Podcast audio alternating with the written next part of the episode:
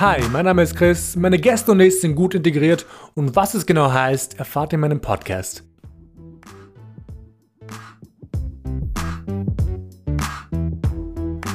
Mein heutiger Gast, Mariam.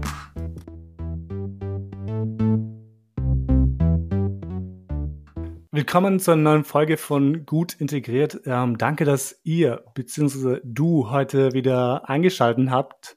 Äh, eingeschalten hast. What the fuck, ich kann kein Deutsch mehr. Ähm, Same. die heutige Folge dreht sich rund um Kopftücher und wie es ist, als Muslima auf ein Stück Tuch ähm, reduziert zu werden. Und deswegen habe ich die Mariam heute eingeladen, eine, eine sehr coole Person, die ihr lieben werdet. Aber ich sollte weniger reden und überlasse dir einfach mal das Reden und frage dich gleich mal, wer du bist und was du machst. Ja, hey Jo, äh, danke, dass ich hier bin, dass ich hier sein darf, äh, dass ich diese Plattform nutzen darf. Ich bin Mariam, ich bin gebürtige Wienerin, habe Wurzeln in Ägypten, bin aber doch irgendwo heimatlos. Ich glaube, wie wir alle oder alle, die sich zu dem Podcast irgendwie hingezogen fühlen. Ich bin, weil es vielleicht relevant ist, dass man mich nicht sieht. Ich äh, trage ein Kopftuch und bin dementsprechend Muslima. Ich reduziere mich nur ungern darauf oder ich profiliere mich nicht durch mein Kopftuch oder sonst durch irgendein oberflächliches Merkmal, aber ich glaube, das muss gesagt werden, weil man das nicht sieht. Und das eben, wie gesagt, äh, hier, ich glaube, ein bisschen relevant ist. Genau, äh, was ich mache. Ich habe Bachelorabschlüsse in Soziologie und Publizistik und Kommunikationswissenschaft. Durch die Studien bin ich auch äh, nicht wirklich durch die Studien, also das eine hat das andere bedingt. Ähm, ich bin auch politisch aktiv, je nachdem, wie sehr es die Gesellschaft gerade braucht oder je nachdem, wie sehr es meine mentalen Ressourcen erlauben. Mhm. Ähm, ich war zum Beispiel 2017 äh, sehr aktiv. Das war ein schwarzes Jahr für Österreich und ein blau-schwarzes Jahr für die Politik. Und ähm, in dem Jahr habe ich jetzt zum Beispiel auch eine Kolumne gehabt, feministischen Magazin Anschläge. Aber du warst auch beim Biber. Was hast du beim Biber gemacht? Ja, voll. Das war mein erstes journalistisches Praktikum. Also ich wollte nie wirklich in den Journalismus, will ich noch immer nicht. Also ich will es nicht hauptberuflich machen, aber ich finde es super, das nebenberuflich zu machen, weil Schreiben mir doch irgendwo wichtig ist. Und äh, ich mhm. äh, glaube zu meinen, dass meine Meinung auch irgendwo zählt und sie eventuell Gehör finden sollte. Bei Biber habe ich mein Praktikum gemacht und da haben wir uns übrigens auch kennengelernt für die Zuschauer ja. und ZuhörerInnen. Auf coolen, Dankeschön, genau. danke. auf einer sehr ähm. coolen, auf einer sehr coolen Grillparty. Das wäre echt geil da, weil genau, ich vermisse es ein nice. bisschen. Oh, es hat so gut geschmeckt. Salumi, ja. okay. Oh Gott, ich, ich bekomme ich bekomm Hunger.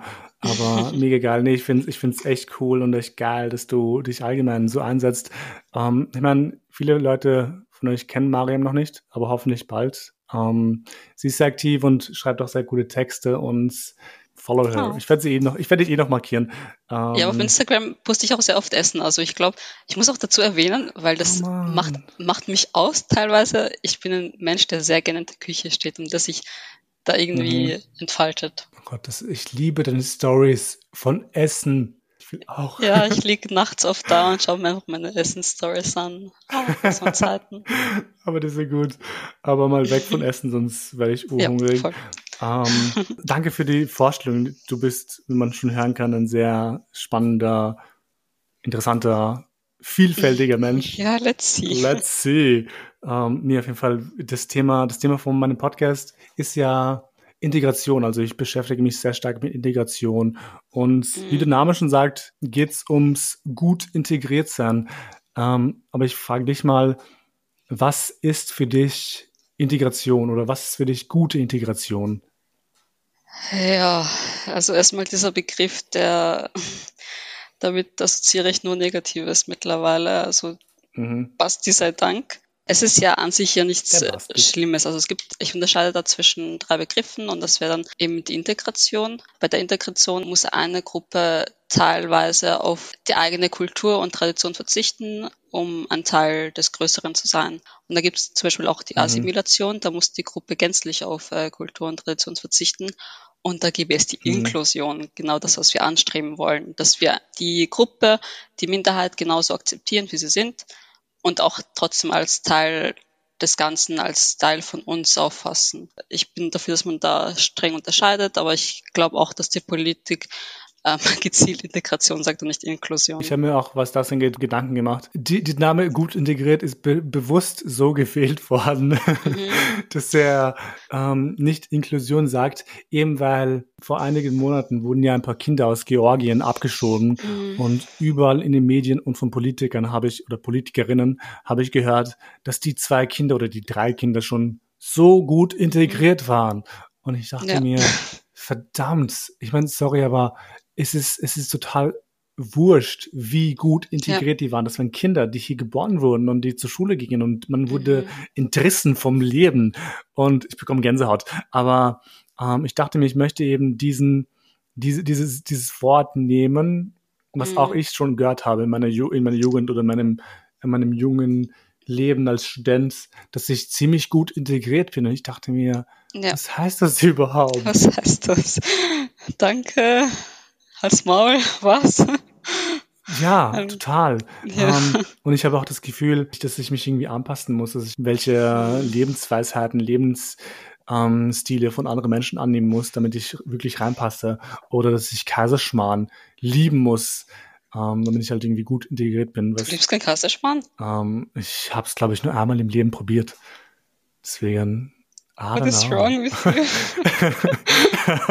ich schätze, ich bin nicht gut integriert.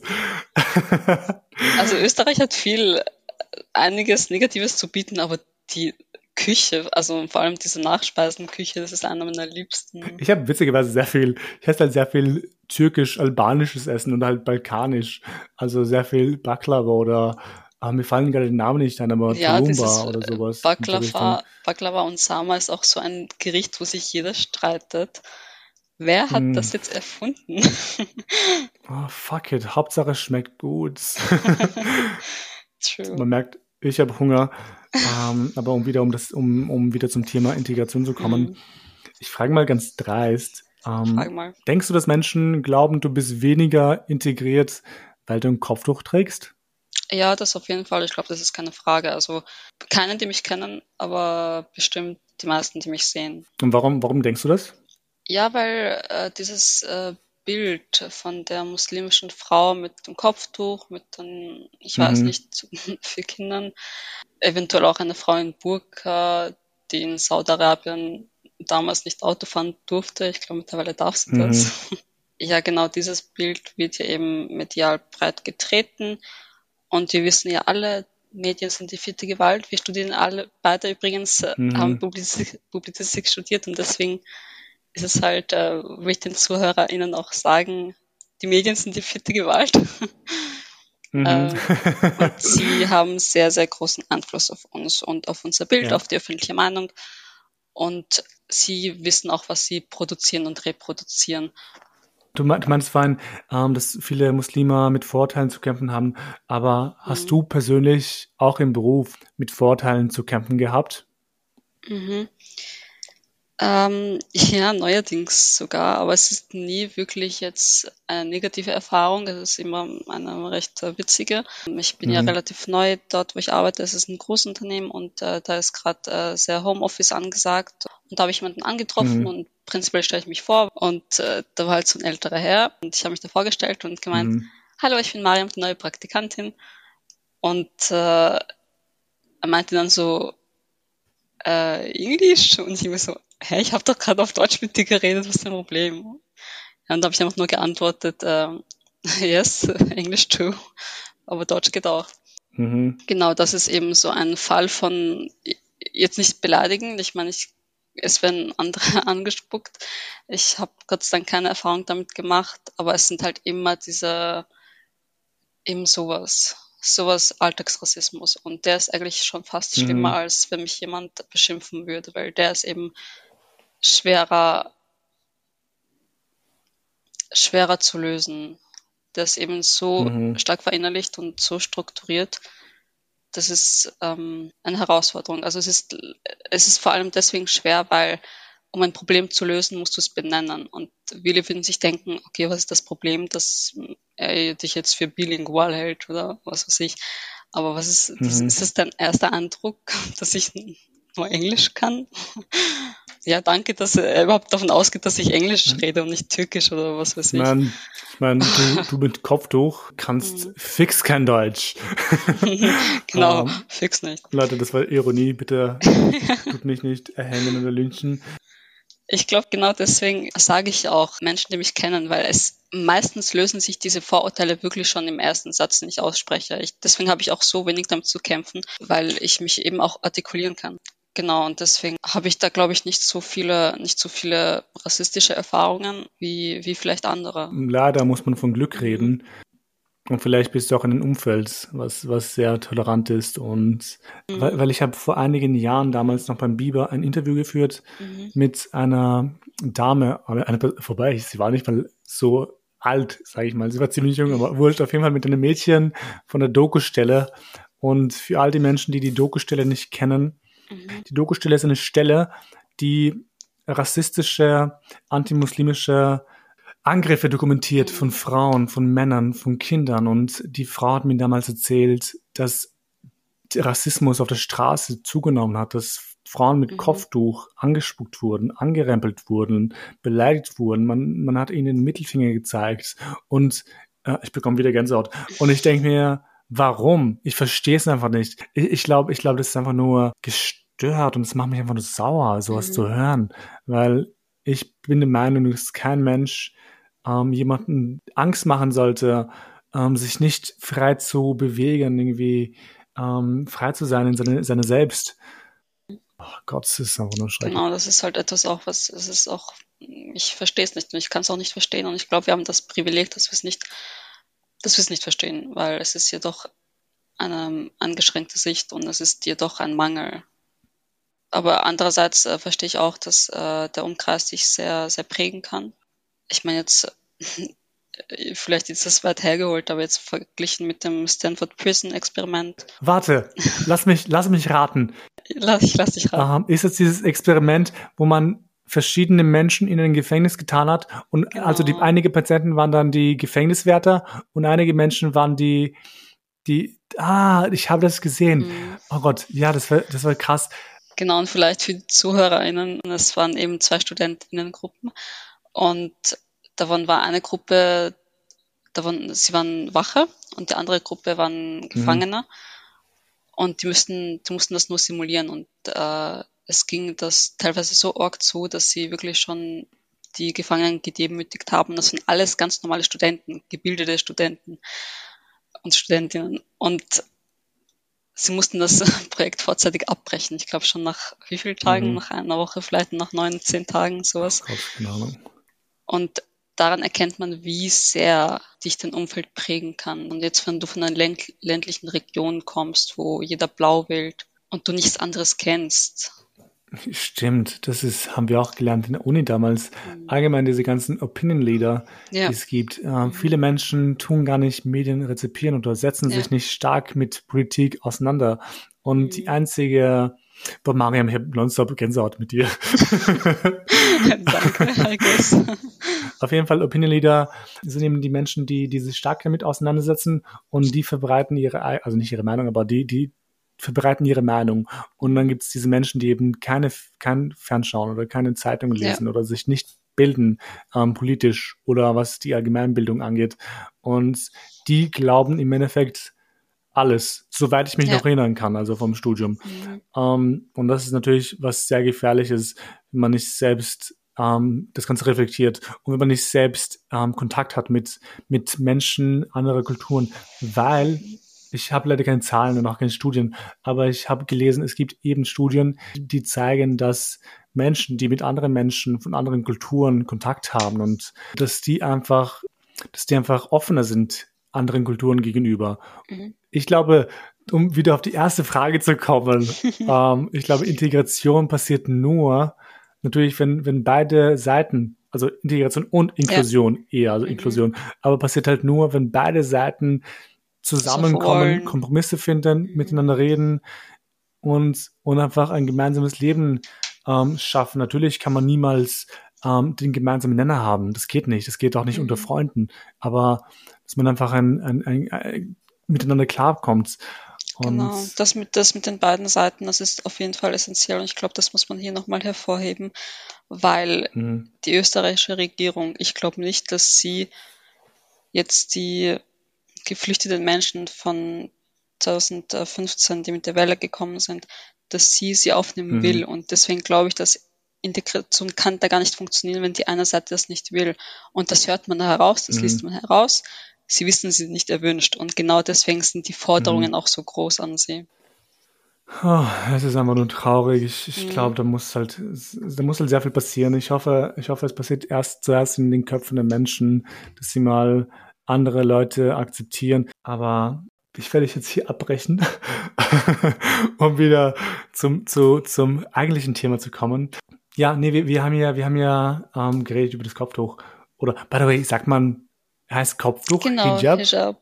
Oder? Oder auch wie du es aussprichst. Ich kenne das Aussprache ah, selbst Hijab, nicht okay. so genau. Thanks for educating me. By the way, um, die ganze Zeit. Ich glaube, ich weiß es selbst nicht so richtig, aber ja, mach um, mal. Ich, mach, wie du glaubst. Was ich fragen wollte, ähm, wann trägst du eigentlich Kopftuch und gibt es eigentlich einen bestimmten Grund? Ähm, hörst du es im Hintergrund?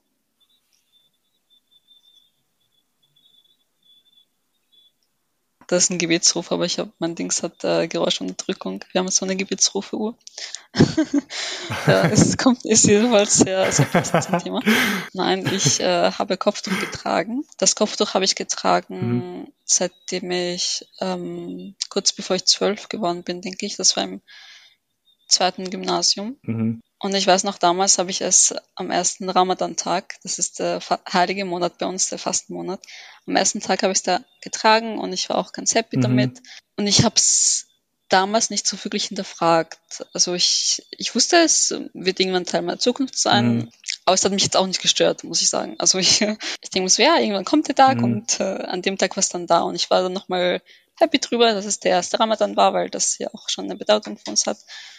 Und ja, genau, da bin ich äh, so in die mhm. Schule gekommen und da habe mich, ja, es war ganz lustig, aber damals habe ich das halt nicht so hinterfragt, aber ähm, da hat mich auch zum Beispiel meine Mathelehrerin, mhm. meine ehemalige damals zur Seite genommen und gemeint, haben dir das deine Eltern gesagt?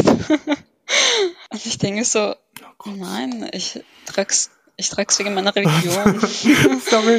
Also ich habe es immer so gesagt und irgendwo bereue ich es auch, dass ich das gesagt habe, so ich, ich trage es in meiner Religion, weil es war ja auch meine Entscheidung, muss ich sagen. Und ja, und der Englischlehrer, der gemeint hat, oh, wir haben eine neue Austauschschülerin aus äh, Kiswahili oder ich weiß nicht was, wo, wo irgendein ein Land, das ich nicht kenne. Und ich fand das auch witzig damals. Also damals wow. habe ich auch diesen Alltagsrassismus nicht so hinterfragt und aber weil du von einer Lehrerin geredet hast, ähm, ich meine, ich, ich, ich weiß nicht, wie das Syndrom heißt, aber dieses White, White People, White Savior genau dieser Syndrom. Eine. Wow. Dieses, oh, ich muss dich von deiner Unterdrückung befreien. Oh, Let me educate you. Ich, es regt mich auf. Ich meine, sorry, aber wenn, wenn plötzlich jemand mit 16 Jahren, also, also nicht mhm. du, aber jemand mit 16 Jahren plötzlich sich entscheidet, hey, mhm. ich möchte Punker sein, ähm, und kommt dann mit pechschwarzen Haaren und Eyeliner, ähm, fetten Eyeliner, whatever, mhm. in die Schule und mit fetten Doc Martens, tut jemand diese Person zur Seite nehmen und sagt, hey, haben dich deine Eltern dazu gezwungen? Soll ich mit jemandem reden? Geht's dir gut? Ich meine, ich meine, sorry, aber ich, ich verstehe es nicht. Also, ähm, also das Kopftuch kenne ich zwar nicht aus meiner Kultur, also ich schon aus meiner Kultur, mhm. aber nicht aus der katholischen ähm, Gemeinde. Aber ich denke mir, lass doch Menschen machen, was sie wollen und ich weiß schon, dass sie, dass sie es nur mhm. gut meinen, irgendwo auf ihre Art. Ich verstehe ja. schon, dass man, dass hinterfragt wird, okay, ist dieses Mädchen das zwölfjährige Mädchen oder elf oder auch jünger? Ich meine, es gibt ja auch äh, genug Mädchen, die es im Volksschulalter tragen. Wie selbstständig war diese Entscheidung jetzt? Das ist halt eine Sache, aber mhm. andererseits, wie selbstständig ist eine Entscheidung überhaupt. Du bist ja jedes Mal immer überall. Ich meine, alles, was um dich herum ist, das prägt dich, das prägt auch deine Entscheidungen. Und ich glaube, man würde es merken, wenn das Mädchen das nicht tragen wollen würde, das Kopftuch. Dann würde es in der Pause das abnehmen. Das, das weiß die Eltern es nicht in der Schule. Daran würden es die Eltern, die Lehrerinnen und Lehrer merken. Aber dass einem, einem mhm. Mädchen das einfach so vorzuwerfen. Und davon, davon auszugehen, ist halt auch mhm. gaga, weil du halt davon ausgehst, dass jeder Mensch deine mitteleuropäische ja. Kultur hat und dass das für gut, gut findet. Das ist halt, äh, wieso, wieso können Frauen und Mädchen nicht in Ruhe gelassen werden? Wieso müssen sie ständig auf die Oberfläche, äh, weil es ist halt die Oberfläche, wieso müssen sie auf die Oberfläche mhm. reduziert mhm. werden? Also viel stärker als bei Männern. Aber es sind dann natürlich wieder mhm. patriarchale Strukturen, die da ein bisschen ihre Finger im Spiel haben. Definitiv, ich finde, die haben überall ihre Finger im Spiel. Ähm, und Feminismus ist allgemein ja. ein riesiges Thema und wenn wir drüber Puh, noch anfangen zu reden, führen wir noch bis morgen ein Gespräch. Aber ich gebe dir vollkommen recht, ähm, dass Frauen minimiert werden auf ihr Aussehen, auf ihre Sexualität, auf, auf alles, mhm. was sie halt tun, was halt Oberflächlichkeit angeht. Ähm, aber du hast vorhin eher gesprochen bezüglich mit den, mit den Mädchen, die halt im Vorschulalter oder Volksschulalter, whatever, mhm. ähm, Kopftuch tragen. Es gab mal eine Debatte darüber, ähm, vor ja. einigen Jahren, dass das, auf, ich glaube, auf dem Biber war mal ein Mädchen mit Kopftuch, ein ziemlich mhm. junges Mädchen. Ähm, wie, stehst du, wie stehst du dazu, wenn ähm, junge Mädchen, keine Ahnung, fünf, sechs, sieben Jahre alt, ähm, Kopftuch tragen? Meine persönliche Meinung dazu ist, dass ich halt nichts davon, also nichts Gutes. Ich finde, Kind sein, mhm. also Kinder dürfen Kinder bleiben und Kinder sollen Kinder bleiben. Mhm. Und das Kopftuch ist ja ein Symbol, ein Symbol, das für das Frausein dasteht. Es soll ähm, die sexuellen Reize ein bisschen reduzieren, also davon mhm. nicht davon ablenken, aber du weißt schon, es soll, soll halt eben die, die sexuellen Reize verschleiern, wenn man es so nimmt. Und mhm. wo siehst du bei einem Kind äh, sexuelle Reize? Und wenn du es nicht siehst, wieso sexuelle siehst du das Kind, indem du ihm ein, ein Tool gibst, mit dem du etwas, was nicht da ist, äh, verschleierst. Abgesehen davon, dass ich meine, damals mit sechs habe ich auch nicht wirklich, glaube ich, meine eigene Kleidung getragen. Da war es nicht meine Entscheidung, ob ich jetzt äh, einen Rock mhm. trage oder eine Jeans. Ich glaube, da hat mir meine Mutter das damals noch ähm, vorbereitet und genauso ist es halt auch mit dem Kopf. Da kann es nicht aber andererseits will ich auch nicht in die, in die Privatsphäre der Eltern, in die, weil das ist ja auch, dieses Erziehen mhm. ist ja auch eine, eine höchst private Sache und da muss man, da muss sich die, sowohl Voll. die Politik als auch ähm, Lehrkräfte, da müssen sich alle die Frage stellen, inwiefern darf man da angreifen, ohne Rechte zu verletzen. Solange, solange das Kind nicht geschlagen wird, und mit einem blauen Auge in die Schule kommt, ähm, ist es, geht es niemandem was an. Es ist halt ganz schwierig, aber ich finde, es ist halt immer, man darf natürlich nie was verallgemeinern und vor allem nicht bei Kindern und vor allem nicht bei der Angelegenheit. Ich finde, es ist immer ein zwischen den Zeilen lesen. Und ich finde, ähm, Volksschulpädagoginnen und Lehrerinnen und Lehrer sollen da auch in die Richtung besser geschult werden zwischen den Zahlen zu lesen. Weil, wie gesagt, es sind Kinder und Kinder sind ja auch ähm, ehrlich. Kinder sind ja auch ehrlich. Das ist etwas, was wir, mhm. was wir oft vergessen. So ehrlich. also ein Kind kann dich schwer anlügen. Ich glaube, wenn das Kind das nicht wollen würde, dann, dann würden es die LehrerInnen merken und sie müssten dann ein Gespräch ansuchen, weil es mhm. ist okay, es ist halt okay, dass ähm, das für das Wohlwollen des Kindes, aber du darfst ihm nicht deine eigenen, deine eigene Ansichten und deine eigene Meinung ähm, aufzwingen. Weil viele haben eben auch Mütter, mhm. die Kopf durchtragen. Und es ist was Schönes, dass die Mutter ist eine schöne Vorbildfunktion. Und was finde ich genauso sein will, genauso stark wie meine Mutter, genauso schön. Voll. Das finde ich schön was du gerade gesagt hast. Um, ähm, ich würde gleich da anhängen an dieser Frage. Fühlst du dich als Muslime mit Kopftuch unterdrückt von Männern? ähm, unterdrückt, nein. Ich weiß gar nicht, äh, ich weiß gar nicht, wie ich darauf antworten soll. wie auch, fühlt man sich unterdrückt? So, ja, wie fühlt man sich da, unterdrückt? Da, Please tell me. nee, ähm, das war die Antwort, die ich erwartet habe. Ähm, eben gar nicht. Also man fühlt sich wahrscheinlich nicht unterdrückt. Ähm, ich glaube, man fühlt sich unterdrückt als Frau, wenn man in einer Fall. schlechten Beziehung ist. Ähm, mit einem, also nee, ich, das ist jetzt sehr heteronormativ, aber in, als Frau mit einem Typen, der ähm, das Verlangen hat, die Person ähm, niedrig zu machen und ähm, nicht zu respektieren. Ich glaube, dann wird man unterdrückt, aber ich glaube, das hat nichts mit nichts mit der Religion oder Kopftuch oder kulturellen Dingen zu tun. Ich glaube, das hat dann wirklich was mit der Sozialisation zu tun und mit den Menschen dahinter und mit der Psyche und mit es Leuten, die einfach ein Angst Problem. haben, irgendwie Kontrolle zu verlieren. Das ist eben so eine Ausprägung dieses Problems und das äh, rührt natürlich wieder von mhm. den patriarchalen Strukturen, die da überall ähm, herrschen und äh, ich glaube, von denen wir nie wirklich erlöst werden. Mhm. Ja, es braucht eben ein Umdenken und ich hoffe, dass wir davon erlöst werden. Ich hope. Aber ja, ich will, ich will da nicht so hohe Erwartungen haben, um nicht enttäuscht zu werden. Also ich glaube zumindest nicht in, meiner, in meinem Leben. Mariam, nein, wir sind, wir hoffnungsvoll. sind hoffnungsvoll. Was wir tun können, ist einfach die Menschen um uns wir zu Wir sind hoffnungsvoll. Das ist unsere Mission, Christian.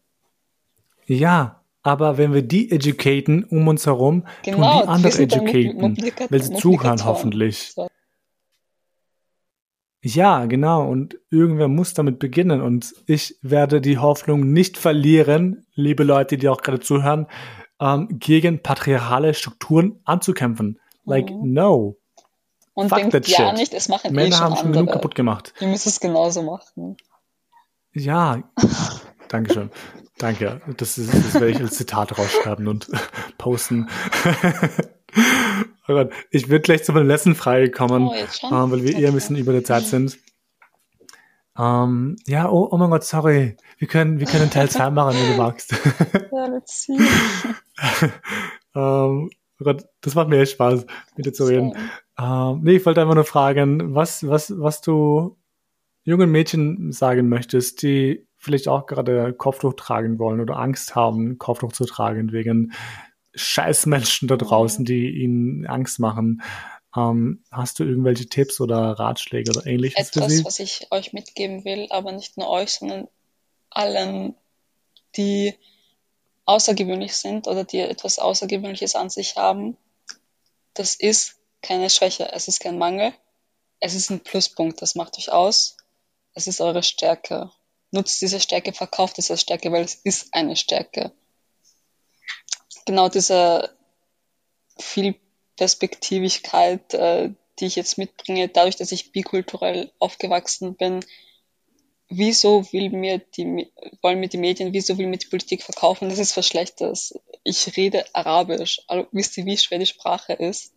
Das ist kein Mangel. Lasst euch da nichts einreden. Mhm. Es ist eine Stärke und dieses Umdenken fängt im Kopf an.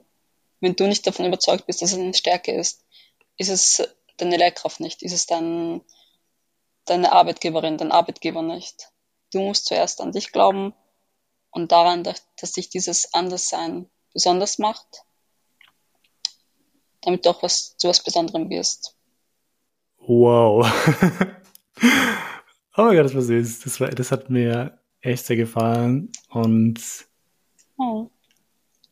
Ja, voll, weil ich, mich stört halt einfach oft auch so, dass wir jetzt, ich meine, wir sind oft Diskriminierungsopfer, das muss man schon sagen, aber dass, dass sich jetzt Menschen selbst in dieser Bubble, dass sie sich auch so, so definieren.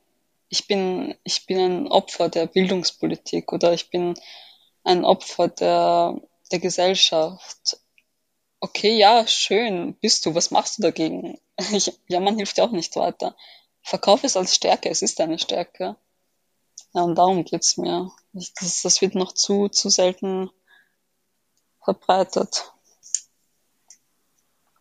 Wir müssen einfach, wir müssen einfach unsere vermeintlichen Schwächen, und es sind keine mhm. Schwächen, diese vermeintlichen Schwäch Schwächen ähm, hervorheben und einfach das genau. Beste daraus machen, weil ich finde, und das sage ich euch gerne, ich finde, Kultur ist was echt Schönes. Und ich meine damit jede Kultur, also nicht nur, nicht nur meine oder deine, genau.